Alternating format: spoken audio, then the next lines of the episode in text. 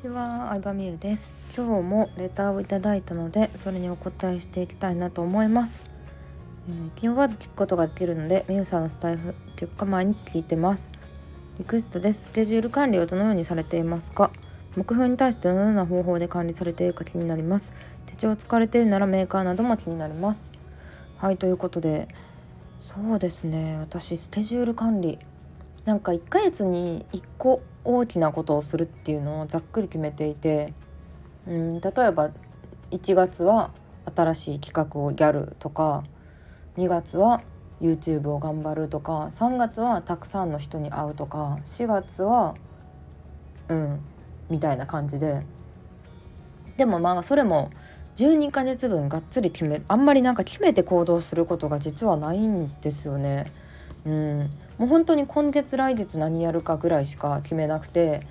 ででも1ヶ月に1個何か成し遂げるぞって決めて確実にやったらあのね年で12個できるじゃないですか。なので、うんま、あのこの月に例えば新しい教材を出すぞとか、うん、YouTube をめっちゃ頑張るだったらじゃあ具体的にどうするのかっていう1ヶ月で決めた大きな目標をじゃあ1週間ごとに何をやるかうん毎日じゃあ何をやるかみたいな感じで細かく決めていきますね。でスケジュール管理はあの大体、うん、エヴァーノートとかかな、うん、あんまり細かく決めてないんですよね。なんかまあ毎日やることはインスタ投稿とか、まあ、動画撮るとかはスタイフ撮るとかあるんですけどもうそれが習慣になってるからリストにも載せてないしうんまあ例えば12月新しい企画をやったんですけど、まあ、そのためにメンバーサイト作るとかメルマガ書くとか案内ページ作るとか決済準備するとか、まあ、やることを書いてこの日までにこれをやるっていうのを、うん、メモ帳えっとパソコンとかスマホのメモ帳に書いてそれをなんか消していくって感じでやってますね。はい。なのでスケジュール管理はあんまりなんかあでもカレンダー印刷し企画？1ヶ月内にやる企画とかある時はあの書き込まれるカレンダーを印刷して、えー、何日にこれやるみたいに、うん、書いてる時はあるかな。うん、でもあんまりなんか細かく決めなくて、うん、ざっくり1週間ごとかな。この週にこれをやるこの週にこれをやるみたいな、うん、でやってます。そうでもなんかスケジュール管理って絶対できないこと出てくるじゃないですか。で落ち込んじゃうじゃないですか。絶対できる方法があってあの先に販売日決めてもう読者さんとかに告知しちゃうんですよね。私の場合。うん。でそうすると何月何日から案内開始しますとか言うともうやらざるを得ないじゃないですか。そこでやらんかったら結構やばいっていうか。うんなのでそんな感じで先に告知するとか先にあの会った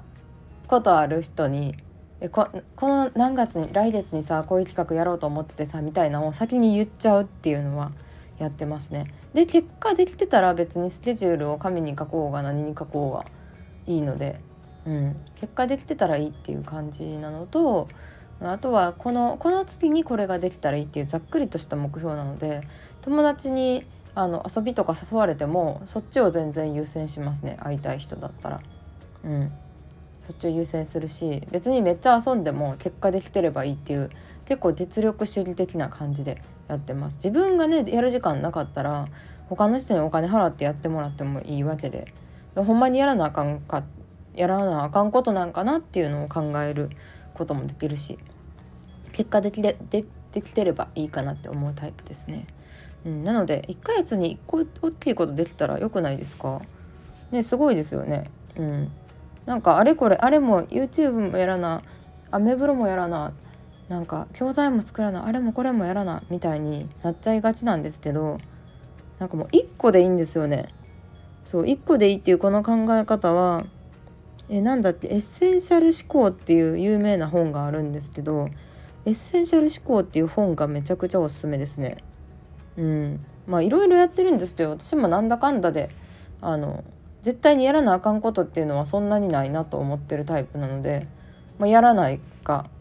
ねやらない言うてもいいじゃないですか。